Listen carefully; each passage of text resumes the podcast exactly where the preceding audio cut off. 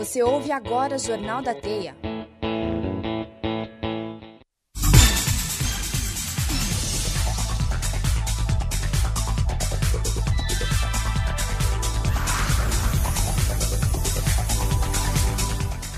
Bom dia, hoje é dia 4 de novembro de 2021. Você está escutando o Jornal da Teia. São 9h40 da manhã, fazem 22 graus em Curitiba. Eu sou Fabiano Rossi Júnior. E eu sou o Eduardo Forigo, e esses são os destaques do jornal de hoje. Texto base da PEC dos precatórios é aprovado na Câmara. Hospital dos Olhos do SUS é inaugurado em Curitiba. Pai de santo é preso por estupro em Curitiba. Atlético de olho no confronto contra o Red Bull Bragantino. Vacinação da Covid segue em Curitiba. Informações com Fred Fiandanese. Os adolescentes nascidos de 1 de agosto a 31 de dezembro de 2007 irão receber hoje a primeira dose da vacina para a Covid-19. Poderão ser vacinados aqueles, aqueles adolescentes que em 2007 perderam a data original de acordo com o calendário da Secretaria Municipal da Saúde. Haverá também aplicações de dose de reforço em profissionais de saúde e repescagem para quem ainda não foi vacinado e convocado anteriormente. Serão 47 pontos de vacinação espalhados por Curitiba, com atendimento das 8 da manhã até as 5 horas da tarde. Jornal da Teia. A vacinação avançando aí para as crianças, adolescentes, é a vida voltando ao normal de novo, né, Eduardo? É isso que a gente quer, né? Voltar ao normal e. Então, se você já pode se vacinar, vai lá, não perde tempo não e fica vacinado. Tem que ir com o responsável, né, para poder Exatamente. se vacinar no postinho. Texto base da PEC dos precatórios é aprovado na Câmara. Fred Fiandanese. Durante a madrugada de hoje aconteceu a votação do primeiro turno para aprovação do texto base da PEC dos precatórios, a votação ocorrida na Câmara dos Deputados terminou com o resultado de 312 votos a favor e 144 votos contrários.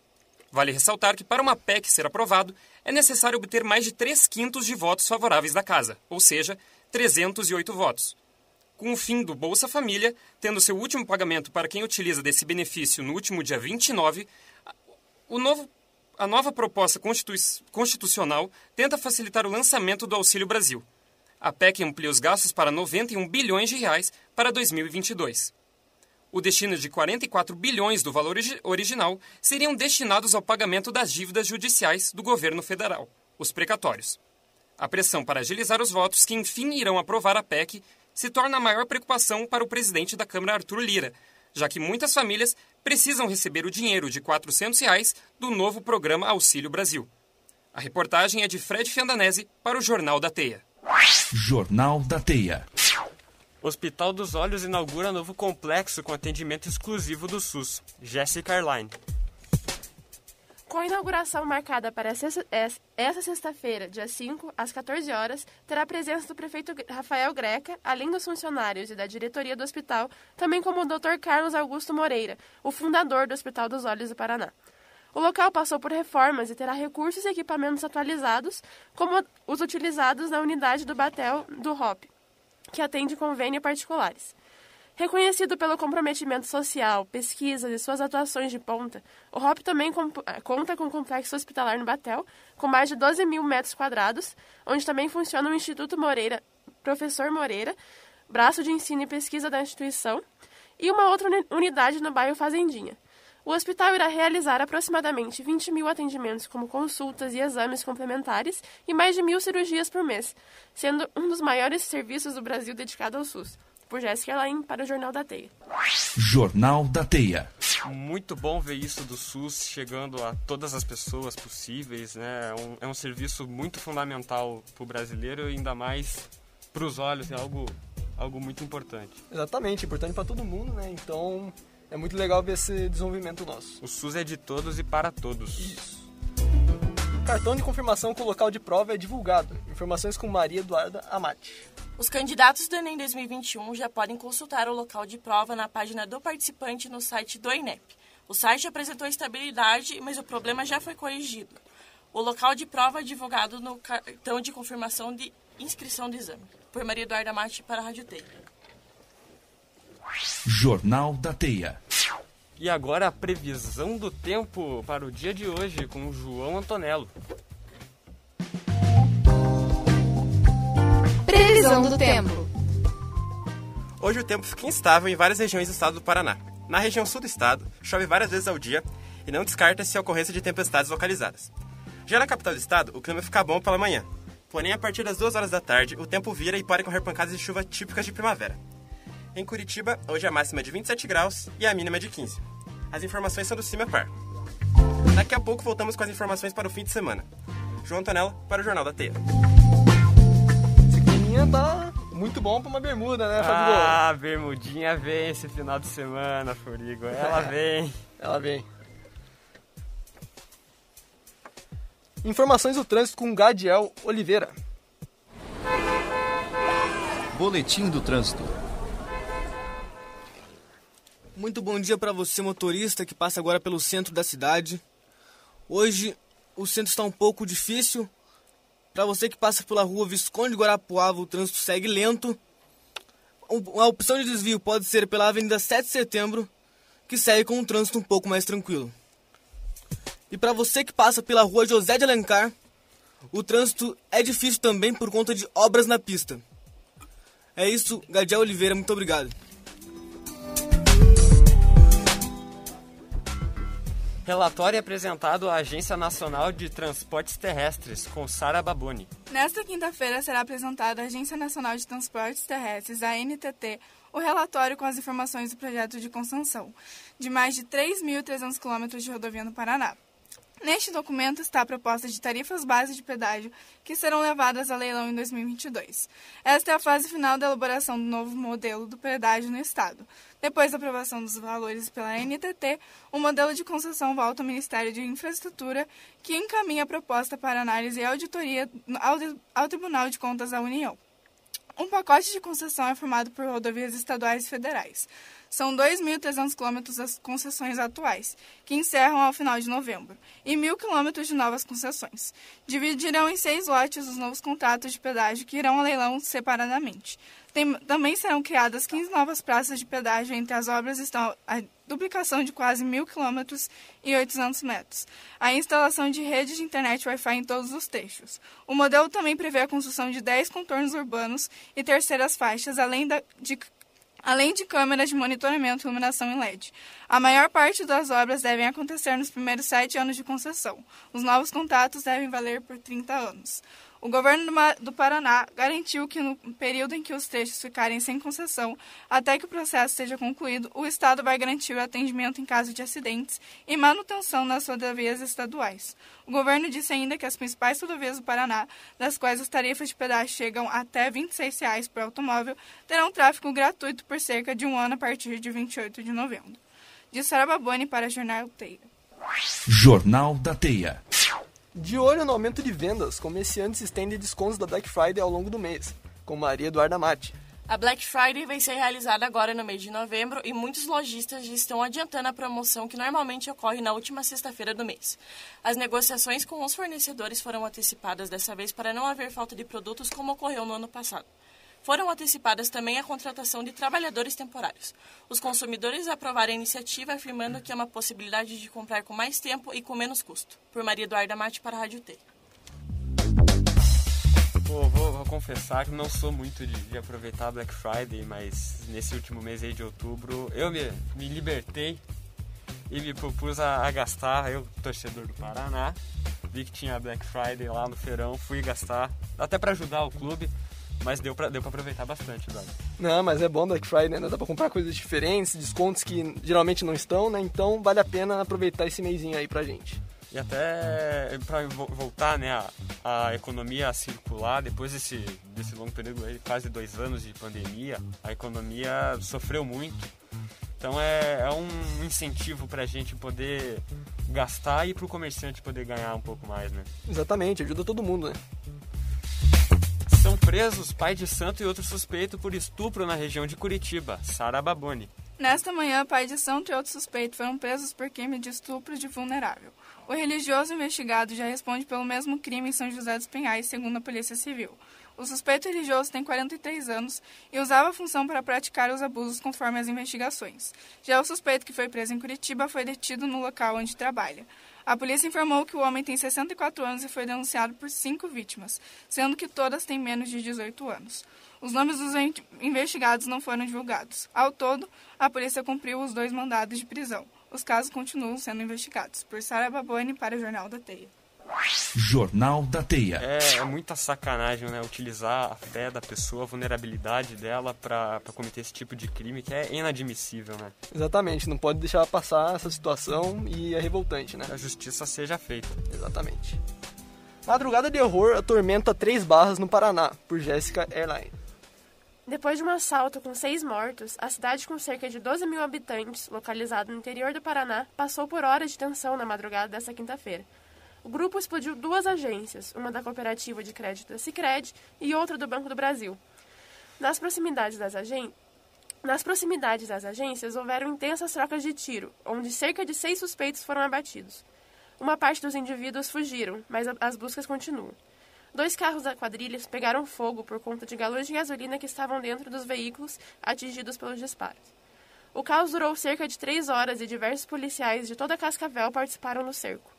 Comandante do 6 Batalhão da Polícia Militar de Cascavel, Coronel Rubens Garcês, se desloca ao município de Três Barras do Paraná para acompanhar a situação. Por Jéssica Erline, para o Jornal da Teia. Jornal da Teia. Cidade pequena, ela tem sofrido nesses, nesses últimos anos muito com assalto a banco, né? É complicado, né? Assalto a banco é sempre algo muito grande, né? Em uma cidade pequena, você acaba prejudicando muito a cidade em si, né? Assusta a população e os assaltantes aproveitam, né? Da, da de ter pouca polícia na cidade. A polícia tem que se deslocar de outra cidade para Três Barras, né? Como no caso. E a população, mais uma vez, traumatizada. Exatamente. Para variar. E agora a previsão do tempo para o litoral, para Curitiba, no fim de semana com ele, João Tonello. Tempo e temperatura. No fim de semana, o clima segue instável no estado, com chuvas previstas principalmente para o fim do dia. Para quem vai à praia neste final de semana, a, regi a região litorânea fica mais encoberta, tendo pouca variação de temperatura ao longo do dia e a máxima chega a 25 graus no domingo. Já em Curitiba, neste sábado o clima continua bastante instável, assim como no interior, no Paraná e nas praias. No domingo, a chuva dá uma trégua e teremos temperaturas amenas, onde a mínima é 14 e a máxima é de 21 graus. As informações são do site da Cimepar. João Antonello para o Jornal da Teia.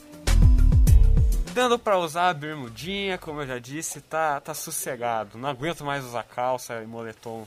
Pô, o que novembro, importa é bermuda, né, Fabiano? Novembro, frio é muita sacanagem. Não dá. Agora, mais informações com, com o Gadiel Oliveira, nas rodovias. Um ótimo dia para você, caminhoneiro que passa agora pelas rodovias do estado, a BR 277, a BR 116 e a PR 508 seguem com o trânsito normal nesse momento. O maior problema pode ser para você que passa pela estrada da Graciosa, que agora chove e isso dificulta muito o trânsito na, naquele local. O importante é sempre lembrar para dobrar os cuidados nesse momento de chuva e é sempre bom ter esse cuidado a mais. Gadiel Oliveira para a Rede Teia. Chuva e trânsito não combinam, né? A gente tem que sempre se preocupar e ser o mais atencioso possível na pista. Principalmente quando se trata de rodovia, né? Exatamente. O filme Eternos da Marvel estreia hoje nos cinemas de Curitiba. Luan Pinali. Estreia hoje Eternos, 26 filme lançado pela Marvel. Ele conta com a participação de Angelina Jolie, Kit Harington, o Jon Snow de Game of Thrones, e Harry Styles. Eternos é dirigido pela Chloe Zhao, a mesma diretora de Nomadland, vencedor do Oscar de, de melhor filme de 2021. A obra conta com a história a obra conta a história de uma espécie de extraterrestres que vivem e protegem o planeta Terra. Fazem muitos anos. Porém, terão que enfrentar uma raça de predadores alienígenas, os Deviantes. Você pode assistir a estreia de Eternos em qualquer cinema de shopping de Curitiba. Repórter Lua Pinali. Cine Passeio divulga sua programação, que conta com estreia de Marighella e vários outros filmes. Mais informações com Lua Pinali. O Cine Passeio começa essa semana com a estreia de Marighella, filme nacional de 2019 que teve seu lançamento cancelado por problemas entre a produtora O2 e a Ancine. A obra conta com a direção de Wagner Moura e é protagonizada por seu Jorge. Nos dias 6 e 7, às 11 horas da manhã, terá a reexibição do de Parasita, o melhor filme de, do Oscar de 2020, numa edição especial em preto e branco. Duna continua em cartaz por toda a semana. A programação online conta com a exibição do clássico brasileiro O Bandido da Luz Vermelha, filme de 1968. O Cine Passeio fica aberto ao público de terça a sexta, das 13 horas até 22 e nos fins de semana, das 10 da manhã até 10 da noite. Você pode conferir a programação online pelas redes sociais e site do cinema, ou presencialmente. Repórter Lua Pinalli. Jornal da Teia. Agora 9h55 da manhã. Coritiba derrota o Operário e se concentra na sequência da Série B. Mais informações com Eduardo Oliveira. Após o jogo desta quarta, o Coritiba já pensa no jogo de sábado contra o Náutico, às 4h15 nos Aflitos, pela 34ª rodada da Série B. O jogo de ontem garantiu a liderança do Coxa por mais uma rodada e mostrou que a equipe paranaense vem muito forte para a conquista do título. Ao mesmo tempo, Botafogo e Confiança estavam se enfrentando no Rio de Janeiro. Em caso de derrota da equipe carioca, o Coxa podia abrir 5 pontos na liderança, que não aconteceu pela vitória por 1 a 0 do Glorioso. Após o primeiro tempo sem muitas oportunidades de gol para os dois lados, a segunda etapa começou a todo vapor. Luciano Castanho de cabeça abriu o placar aos dois minutos. O segundo gol saiu logo depois. Após jogada bem trabalhada, Vagninho chutou no canto do goleiro para fazer o segundo gol do Coritiba. O terceiro saiu logo após, em um belo chute de fora da área de Léo Gamalho, 3 a 0. O Operário ainda descontou, mas não adiantou de nada. Vitória da equipe Alviverde que se mantém na liderança da Série B, dois prontos à frente do vice-líder. Reportagem de Eduardo Oliveira. Dudu, você acha que o Curitiba ganha o título? Cara, eu tava no estádio ontem e eu vi que o time tá muito forte. O time tá criando uma consistência, né? Fez um primeiro tempo bom, apesar de não criar tantas chances de gol, né? Mas conseguiu fazer um segundo tempo praticamente brilhante. Então, teve uns 10, 15 primeiros minutos assim incríveis e conseguiu construir uhum. o placar. Depois acabou, né, caindo e acabou levando um gol, mas que não mudou de nada. Agora depende muito mais dos rivais. Eu acho que o Coxa tem mais aí umas rodadas, cinco rodadas, né? 15 pontos. Eu acho que dá para ser campeão tranquilamente. Atlético enfrenta Red Bull Bragantino em Bragança Paulista. Mais informações com o Eduardo Oliveira. O Atlético Paranaense encara o Red Bull Bragantino no estádio Nabia Bichedid, no interior de São Paulo. O Atlético não contará com Nicolas Hernandes, Terans e Renato Kaiser, que estão suspensos pelo terceiro cartão amarelo. Apesar da grande fase nas Copas, o Furacão corre risco de queda no Brasileirão, estando a 5 pontos da zona de rebaixamento e a 6 rodadas sem vitória na competição. Por outro lado, o Bragantino é uma das sensações do campeonato, estando no G4 da Série A apenas atrás dos considerados milionários da competição, Atlético Mineiro, Palmeiras e Flamengo. O confronto também serve para um estudo mais aprofundado entre as equipes, levando em consideração que a final da Copa Sul-Americana daqui 15 dias será entre essas duas equipes, no Estádio Centenário em Montevidéu. O provável Atlético que deve ir a campo conta com Santos no gol, Pedro Henrique, Thiago Heleno e Zé Ivaldo na zaga, a linha de quatro no meio-campo deve permanecer com Marcinho, Eric Citardini e Abner. O ataque terá Nicão, Bissoli e Pedro Rocha. Reportagem de Eduardo Oliveira. É, um jogo importante, né, também pra gente saber como que vai ser a final, já uma prévia, né? Então, um jogo bem legal de se assistir e acompanhar, né? É um tipo time brasileiro, time paranaense, perdão, disputando o título da Série B e outro disputando, né, título da Copa do Brasil e da, da Sul-Americana. O futebol paranaense se, se, se fortalecendo cada vez mais, apesar do Paraná Clube estar tá na terceira, quarta divisão agora, né? Exatamente. Cara, e o mais interessante é que esse jogo vai ser disputado, né, pela fase do Bragantino quer sair, né, quer crescer cada vez mais na competição, quer chegar entre as cabeças. Eu acho muito difícil o título, até porque o Atlético Mineiro para o segundo colocado já abriu uma distância enorme, né? Mas o Atlético também precisa do resultado porque está a 5 pontos da zona de rebaixamento e precisa fazer 11 pontos nessa reta final. Então, o Atlético sim tem que estudar o adversário, porque né, é, o, é o maior título, talvez, né? Junto sim. com a Copa do Brasil que o Atlético pode ganhar nessa temporada. E tem que ser estudado. Né? Então, vai ser um jogaço. E a gente não pode esquecer também do Operário e do Londrina, estão brigando para permanecer na Série B. E assim nós encerramos mais uma edição do Jornal da Teia. Muito obrigado pela sua companhia. Equipe de reportagem: Jéssica Erline, Eduardo Oliveira, Lua Pinari, Gadiel Oliveira, Maria Eduarda Mate, João Antonello e Sara Baboni. Apresentação: Fabiano Rossi Júnior e Eduardo Forigo. Produção: alunos do segundo período do curso de jornalismo. Edição-chefe: Felipe Armata. Trabalhos técnicos: André Ambonati, Ana Rudzinski e Guilherme Dea. Coordenação da Rádio Teia: Felipe Armata. Coordenação do curso de jornalismo, Maria Zaclis Veiga. Reitor, Roberto de Benedetto. Obrigado pela sua companhia nesta manhã. Bom dia e até a próxima edição.